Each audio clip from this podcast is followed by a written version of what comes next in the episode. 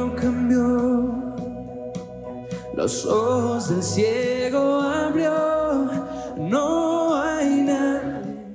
Eh, fue una palabra, o ha sido una palabra que Dios me dio hace, hace mucho tiempo, hace algunos años ya, pero, pero en esta semana Dios la ha traído a mi corazón. En esta semana, eh, más que nunca, eh, no sé por qué, ha estado golpeando esto y, y he vuelto a reescribir toda la, todo lo que, lo que Dios me habló en aquel tiempo, hace ya casi, casi, casi más de 10 años, lo que Dios me ha estado hablando en esta semana y, es algo que, quiero dejarte. Y estamos viviendo tiempos peligrosos, estamos viviendo tiempos difíciles donde cada vez va a ser más difícil guardar nuestra fe. Estamos viviendo tiempos en los que se complica, simplemente el, confinamiento se hace más duro, llevamos prácticamente un mes, ahora tardan 15 días más, y, llega un momento en el, que, en el que parece como que toda la ilusión y toda la fe y todo, vamos así, no sé qué, con que empezaste, pues poco a poco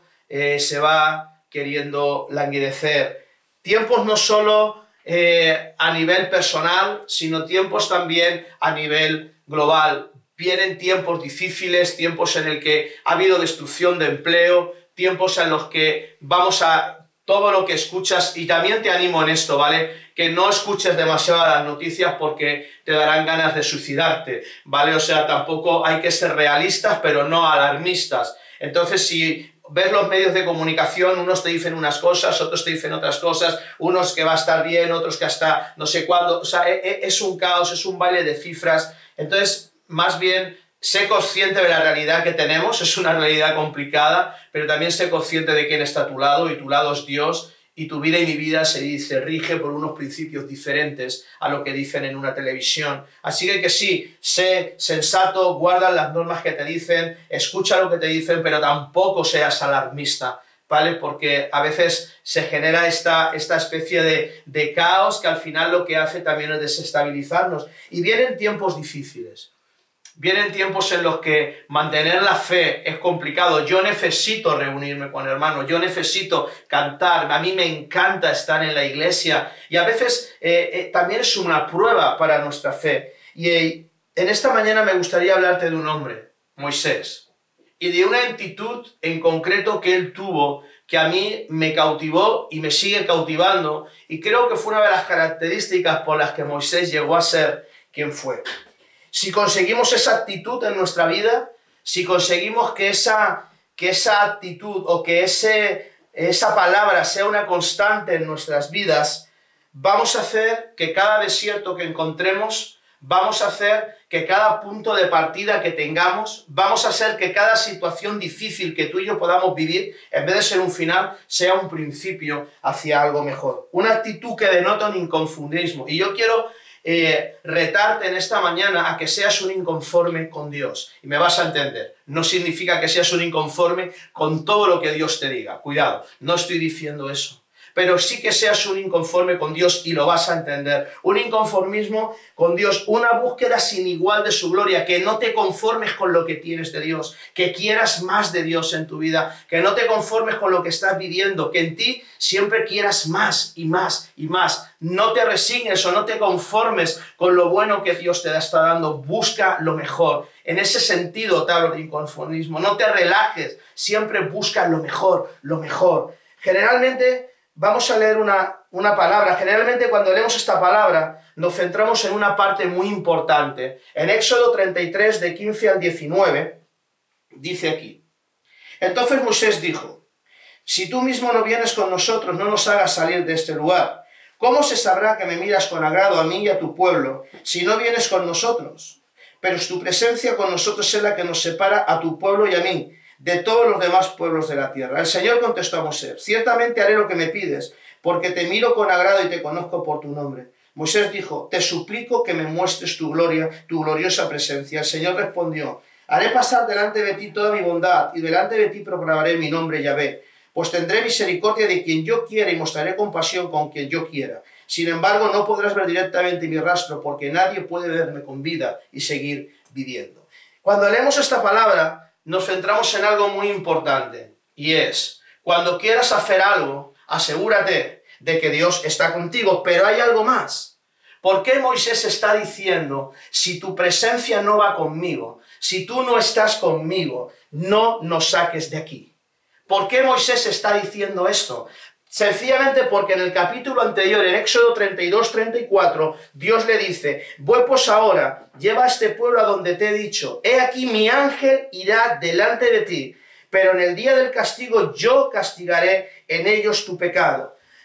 y Jehová hirió al pueblo por el becerro que formó Araón. Moisés está diciéndole, mira, si tu presencia no va conmigo, no quiero ángeles. Me parecen muy bonitos, son muy majos, pero no quiero ángeles te quiero a ti. Y lo está diciendo en base a estas palabras. Ve tú, porque en el día del castigo yo les voy a castigar. Yo te voy a mandar mi ángel. Pero que sepas que en el día del castigo el pueblo va a ser castigado por lo que por el becerro de oro y Abraham. En el capítulo 32, en toda esta historia, relata la historia en la que el pueblo comienza a quitarse unos, unos aretes, unos zarcillos, comienza a quitarse todas las joyas se las entregan a Araón y este, como si fuera de un tripo joyero, las funde y hace un becerro de oro. Y cuando sale el becerro de oro en Éxodo 32, 4, dice, entonces dijeron, Israel, estos son tus dioses que te sacaron de Egipto. Éxodo 32, 4. Imagínate al pueblo diciéndole a un becerro.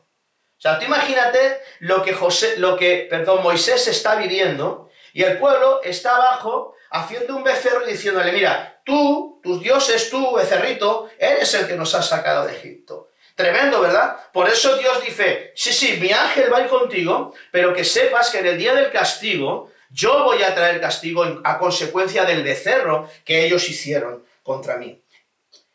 Antes de este pasaje, antes del pasaje de Éxodo 33, no se conocía la misericordia de Dios. Escucha bien esto porque hay un antes y después.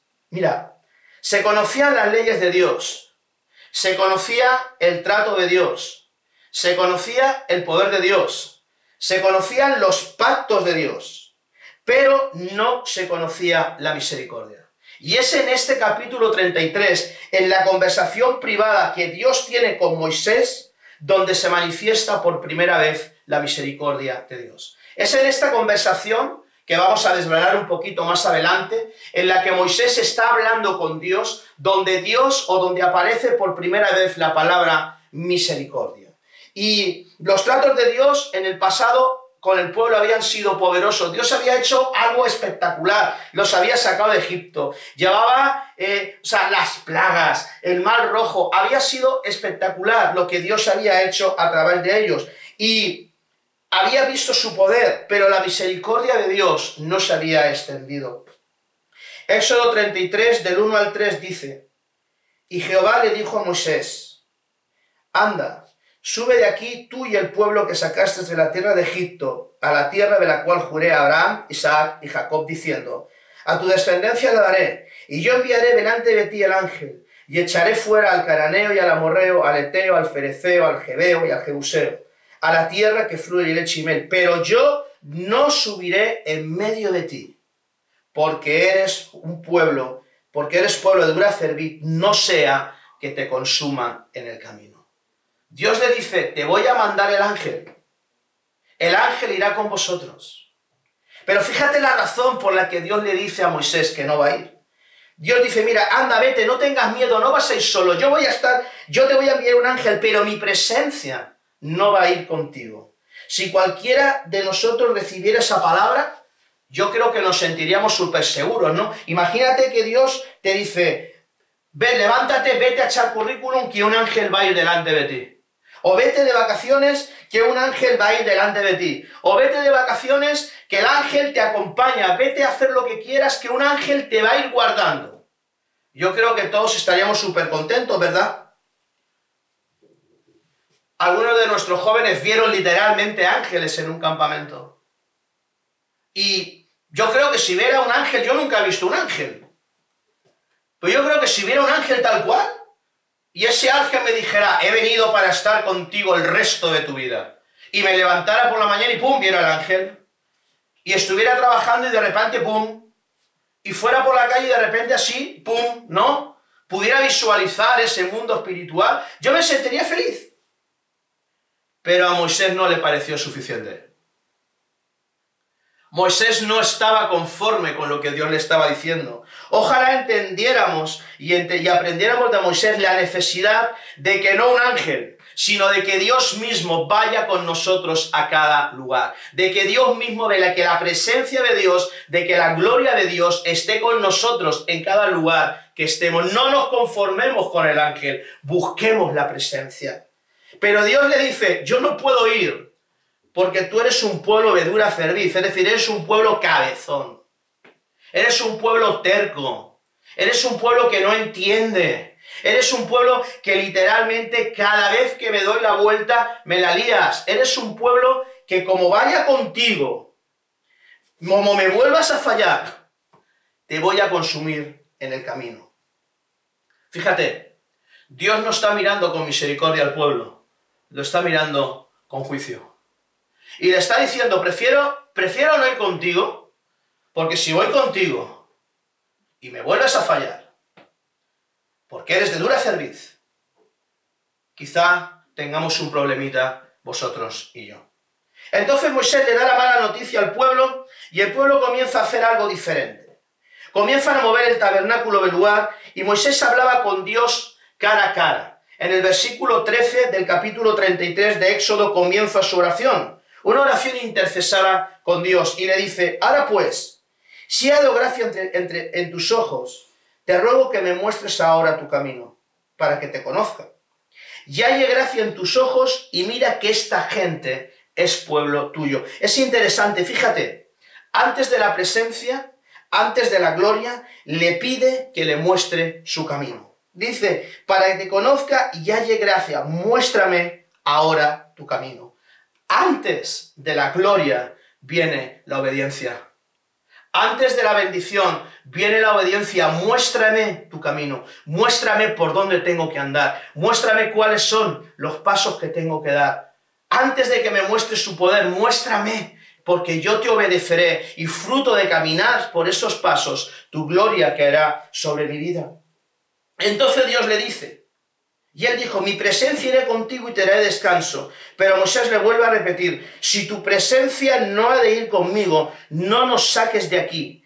¿Y en qué se conocerá aquí que he hallado gracia en tus ojos, yo y tu pueblo, sino en que andes con nosotros? No mandes al ángel con nosotros. Ven tú. Que tu presencia venga con nosotros. Y yo me imagino eh, el tono ese casi suplicante de Moisés, así como cuando tu hijo era más pequeño, mi hijo José, cuando quiere algo y está papi, no sé qué, y no le hago caso, ¿no? O papi, dame tal, y no le hago caso, ¿no? Viene y, se me pone al lado y me pone unos ojitos de carnero degollado y me dice, papi, ¿verdad? Pues yo imagino a, a, Moisés con ese tono suplicante, con ese tono de, de amor, con ese tono de decir, venga, dámelo, ven conmigo, que tu presencia esté conmigo y que yo y tu pueblo seamos apartados de todos los pueblos que están sobre la faz de la piedra, de la tierra, perdón. Y Jehová dijo a Moisés: También haré esto que has dicho por cuanto has sido gracia en mis ojos y te he conocido por nombre. Cuando yo leo esto casi siento celos. ¿Acaso solo conoces a Moisés por nombre? Yo te mando un email ahora mismo. Quiero que me conozcas por nombre. ¿Solamente conoces a Moisés? ¿Sabes qué? ¿Cuántos sabemos que Dios nos conoce por nombre? Dios nos conoce por nombre, no somos uno más. Dios nos conoce por nombre a cada uno de nosotros. Pero cuando Dios pone sus ojos en nosotros, Él quiere más. Cuando Dios pone sus ojos en ti, Él quiere más. No solamente Él quiere conocerte a ti, quiere que tú le conozcas a Él. Quiere que saber, quiere conocer lo que hay en nuestro corazón, quiere saber lo que sentimos, lo que pensamos. Él quiere que nosotros conozcamos a Dios. No solamente que andemos con Él. Mirad, de verdad, yo en estos tiempos eh, me, me, hace una, una... El otro día me preguntaba mi esposa, Juanjo, ¿crees que habrá gente que se perderá?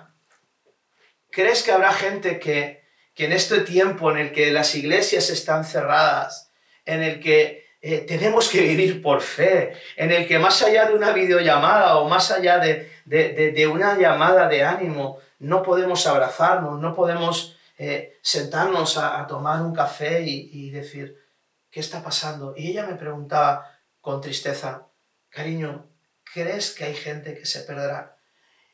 Y mira, no lo sé, no lo sé, porque el perderse no depende de Dios depende de nosotros. Dios no quiere que ni uno solo, esa fue la oración de Jesús, que ni uno solo de estos pequeñines se pierdan. Él no quiere que se pierdan. El perdernos o no depende de nosotros, depende de nuestra actitud, depende de que entendamos si hemos conocido a Dios o al Dios de la iglesia. Y son dos cosas diferentes. ¿Qué te sustenta? ¿Un local o Dios. Y creo que es un tiempo en el que vamos a tener que aprender a depender de Dios. Luego ya vendrán las reuniones, nos volveremos a abrazar, volveremos a cantar. Pero creo que es un tiempo en el que tú y yo vamos a tener que aprender de nuestra relación diaria, personal, intransferible con Jesucristo. Y la única manera en la que nuestra fe no mengue, la única manera en la que nosotros no caigamos en desidia, no caigamos, uf, otro día más, ahora el gobierno 15 días más, por favor. ¡Qué agobio! Quiero salir, estoy que me como a alguien. La única manera de que no caigamos en eso es buscar a Dios. ¿Por qué? Porque la Biblia dice que nuevas son cada mañana sus misericordias. Pero tenemos que tener esta actitud de inconformismo. Muéstrame tu gloria. No quiero al ángel, quiero tu presencia. Lo que tengo de ti es bueno, pero quiero más.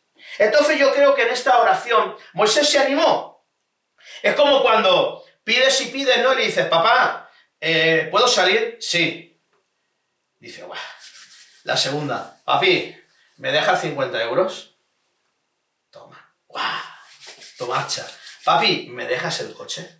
¿Eh? Como que te animas, ¿verdad? Como que cuando te van diciendo que sí, ¿no? Dices, va, entonces te vienes arriba, ¿no? Y si te, pues se trata de pedir, pues entonces voy a pedir, ¿no? Y me van a dar ya, pues me voy estoy en racha, ¿no?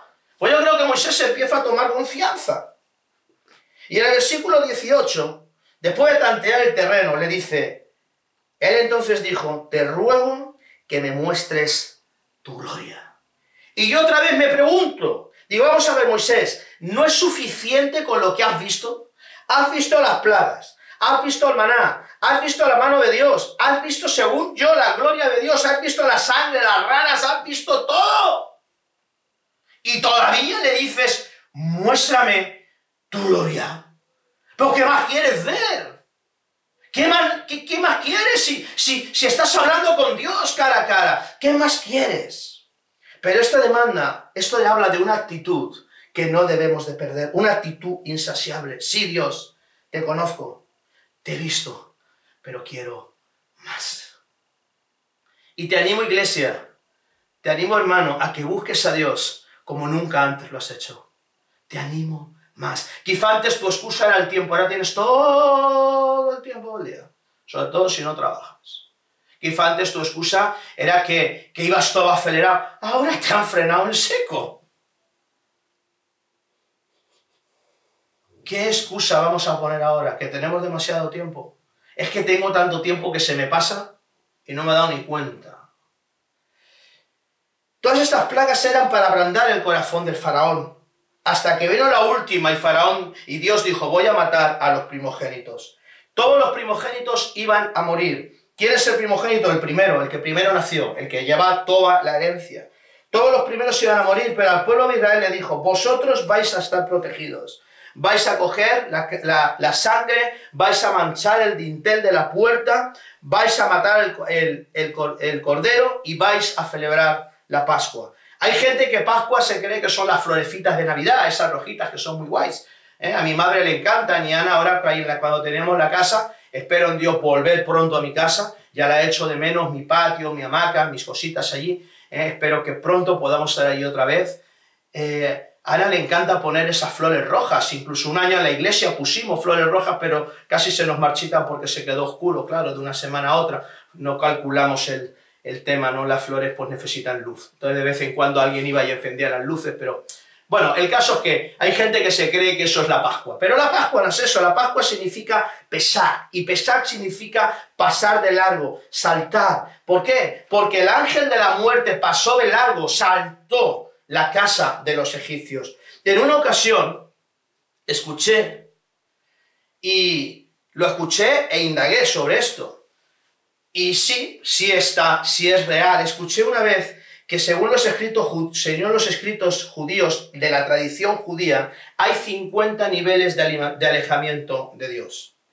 Dios, el pueblo de Israel en Egipto, había llegado, se había ido alejando, alejando, alejando de Dios y había llegado al nivel 49.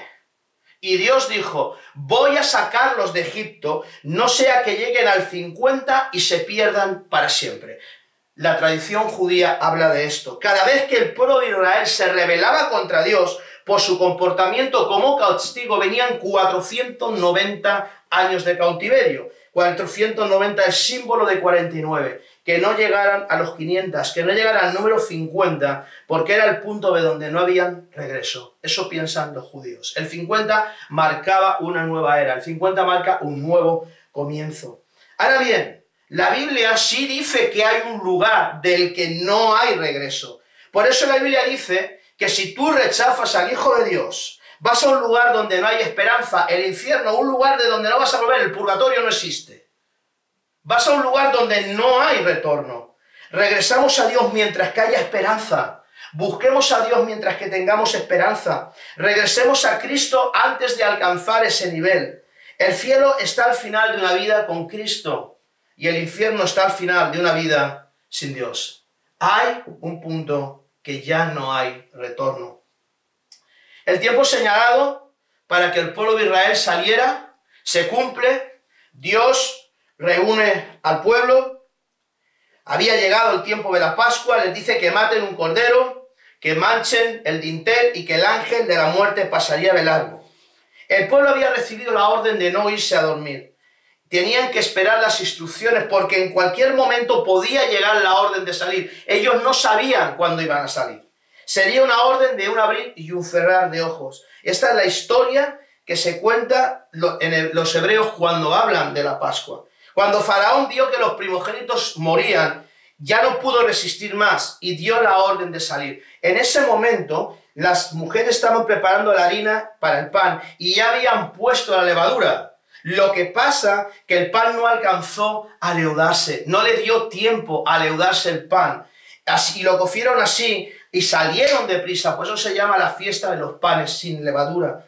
Cuando Dios te dice es el día de tu redención, cuando Dios te dice ha llegado tu tiempo y tú le dices, ¿sabes qué? Espérate que no he acabado la hipoteca, espérate que aún no pagué mi casa, no importa, espérate, es que no he visto a mi hijo crecer. No importa, es que no he visto a mis nietos. No importa. Cuando llega el día de nuestra relación, dice la Biblia que sonará la trompeta y seremos arrebatados con Cristo Jesús en el aire. Será el día de la redención. Ese día glorioso va a decir, vámonos. Por eso los judíos la noche del pesar se la celebran entre marzo y abril. No duermen, prohibido dormir. De ahí nace la idea de que el pueblo de Dios tiene que estar alerta, tiene que estar velando, porque los que no sean levantados en el arrebatamiento se quedarán en la tribulación. Tenemos que estar atentos, no podemos dormir, no sabemos cuándo va a sonar la trompeta, vendrá como ladrón en la noche, no sabemos el tiempo. Por eso no seamos como las vírgenes insensatas, seamos prudentes. Estemos menor, durmamos, no nos acomodemos en nuestra salvación, no nos acomodemos en nuestra relación con Dios. No, Señor, sí, pero espérate. Yo creo que hay gente que llega tarde hasta las citas con Dios. O sea, espérate que es que tengo que acabar de ver el Real Madrid. ¿Qué importa el Real Madrid? Te está llamando tu Dios. Espérate, es que tengo que acabar. Pero ¿y qué importa lo que estás haciendo? Está sonando la trompeta. Levántate. Tenemos que estar alerta. Porque no sabemos cuándo va a llegar. Pero todo esto no fue suficiente para que Moisés dijera, ya he visto la gloria de Dios. El pueblo salió, el mar rojo se abre, fue alimentado por Dios todos los días y Moisés todavía sigue diciendo, muéstrame tu gloria. Y Dios le respondió, Éxodo 33, 19, y le respondió, yo haré pasar todo mi bien delante de tu rostro, que es la gloria de Dios todo lo bueno de Dios para ti.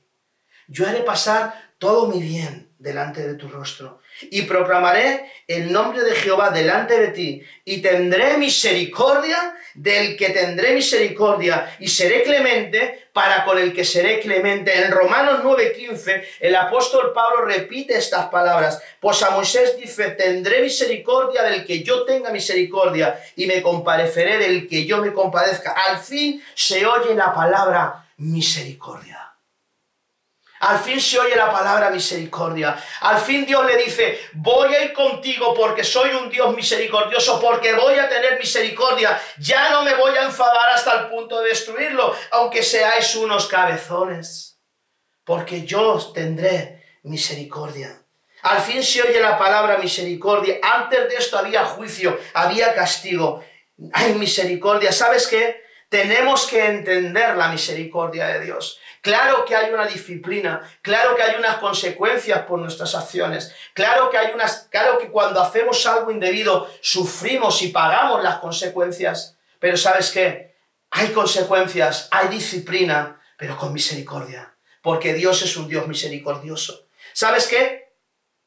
El día que yo entendí esto, cambió mi vida. El día que yo entendí la misericordia de Dios, cambió mi vida. Yo no merecía estar aquí, ni tener nada de lo que tengo. Es más, según la ley, según la justicia, lo que yo merecía era juicio. Pero Dios llegó y cambió todo en un chasquido de dedos. La misericordia de Dios altera el curso de la historia. La mujer en el pozo, la mujer serifinicia, tu vida y mi vida.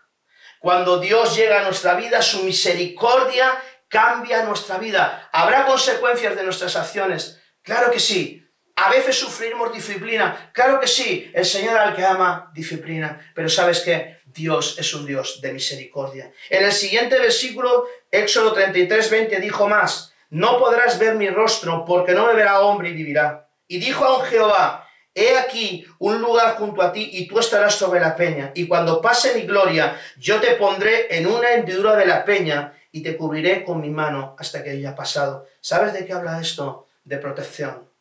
Te pondré sobre la peña, te pondré en el hueco y taparé para que no veas mi rostro y perezcas. Si estamos en las manos de Dios, si Dios pone su mano sobre nosotros, es un lugar de protección es un lugar donde nadie te tocó. Hace tiempo escuché una palabra sobre la muerte y es cierto. Un gran hombre, amigo mío, se llama Guillermo Rupen Ceuta. Él dijo, las manos de Dios es el lugar más seguro donde tú puedes estar hasta que Él te llame a casa. Y es cierto. Las manos de Dios, si estás en las manos de Dios, Dios te transmite seguridad. Es Dios diciéndole, hay un lugar para ti, hay un lugar junto a mí. Yo quiero que tú estés junto a mí, porque si estás a mi lado, si me buscas, entonces verás mi gloria. Y Dios nos dice en esta mañana, hay más para ti, hay más para mí, hay más. Yo quiero que estés conmigo, porque si tú estás lejos de mí, aunque quieras, no vas a poder ver mi gloria, porque necesito que estés junto a mí. Necesitamos esforzarnos por tener intimidad con Dios. No te conformes. ¿Sabes qué? No nos conformemos con la unción. Busca a Dios, porque la unción nunca será el sustituto de quien la da. La unción nunca suplirá a quien da. El Señor es más grande que la unción. La unción nunca será más grande que el que la da. Busca al que da la unción. No te conformes con lo que tienes. Busca porque la unción no puede ser un sustituto para dejar de buscar a Dios, porque la unción proviene de Dios. Necesitamos esforzarnos. Hoy Dios nos está diciendo, hay un lugar para ti, hay un lugar para mí junto a Él. Hay un lugar junto a Dios, Él lo tiene preparado y no puede ocuparlo nadie que no seas tú. Por eso Jesús dijo, voy a preparar un lugar para vosotros, para que donde yo esté, vosotros también estéis. Es Jesús diciéndote lo mismo, yo quiero que estés junto a mí. La gloria de Dios tiene que ver con la misericordia y con el perdón.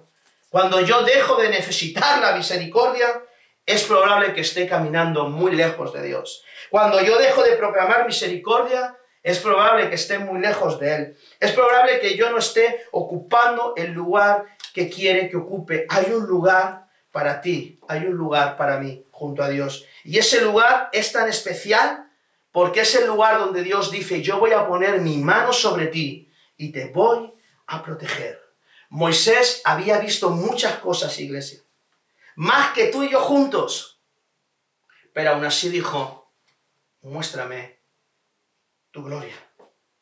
Y quiero, creo que Dios quiere animarnos a seguir buscando más y más de Él. Nada de lo que hayas visto puede ocupar el lugar de Dios. Nada de lo que Dios te haya dado puede ocupar su lugar. Nada es suficiente. Que haya ese inconformismo en nosotros. Que siempre anhelemos más y más de Él. La Biblia dice que lo que tú y yo conocemos no son ni los bordes de sus caminos. Que nos animemos a buscar a Dios para entrar en esa dimensión que dice en Jeremías 33.3, clama a mí yo te responderé cosas grandes y ocultas que tú, no aún, que tú aún no conoces. Hay más de Dios pero necesitamos tener ese inconformismo espiritual. Necesitamos decir, Vale, sí, he visto mucho. Gracias, Señor, por lo que has hecho en mi vida. Gracias por lo que me has dado. Gracias por lo que me das. Gracias porque estoy, estoy en tus manos. Gracias por todo, pero quiero más. Quiero más de ti. Muéstrame tu gloria a mi vida. Y que esa actitud, iglesia, sea la que nos dirija en estos tiempos. Porque saldremos fortalecidos nuestra fe saldrá tan fortalecida que nada ni nadie te podrá mover de ella. Que sea una constante en nuestras vidas. Señor, lo que tengo es bueno, pero quiero más. Recuerda, lo bueno es el peor enemigo de lo mejor. La Biblia dice, la lluvia postrera será mejor que la primera. Lo que viene es mejor, pero tenemos que estar expectantes. Y Dios quiera que podamos decir cada día de nuestras vidas, Señor, muéstrame tu gloria. Vamos a orar en esta mañana. Señor, gracias por tu palabra. Gracias, Señor, porque tú nos animas a buscarte. Señor, y yo oro, Señor, porque despiertes en nosotros ese espíritu de búsqueda. Señor, que no nos conformemos con lo que conocemos de ti. Que no pensemos, Señor, que, que quizá el cansancio, que quizá los problemas, que quizá las situaciones difíciles nunca nos hagan desistir. Al contrario, sean el motor que nos impulsan a salir hacia adelante. Señor, tenemos la promesa de que tú estarás con nosotros hasta el final de los días. La pregunta es, ¿estaremos nosotros contigo?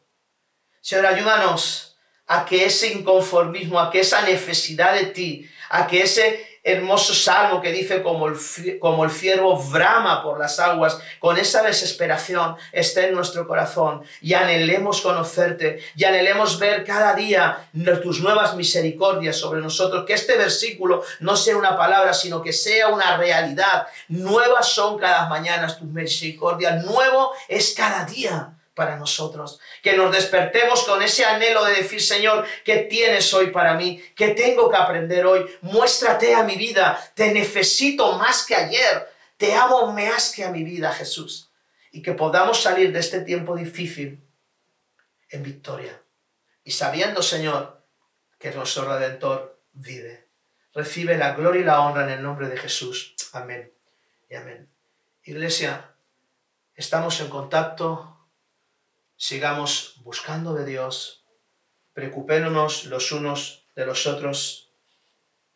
Gracias a Dios estamos pudiendo, y, me, alegra decir esto, hay personas que, que están llamando a personas que atienden las llamadas, habla con ellos. Es una manera de, de, mantenernos en contacto. Estamos pudiendo ayudar también a familias. Es un tiempo de solidaridad, es un tiempo de preocuparnos por el prójimo. Es un tiempo de sacar un poquito nuestros ojos de nuestro ombligo y mirar un poquito más hacia allá.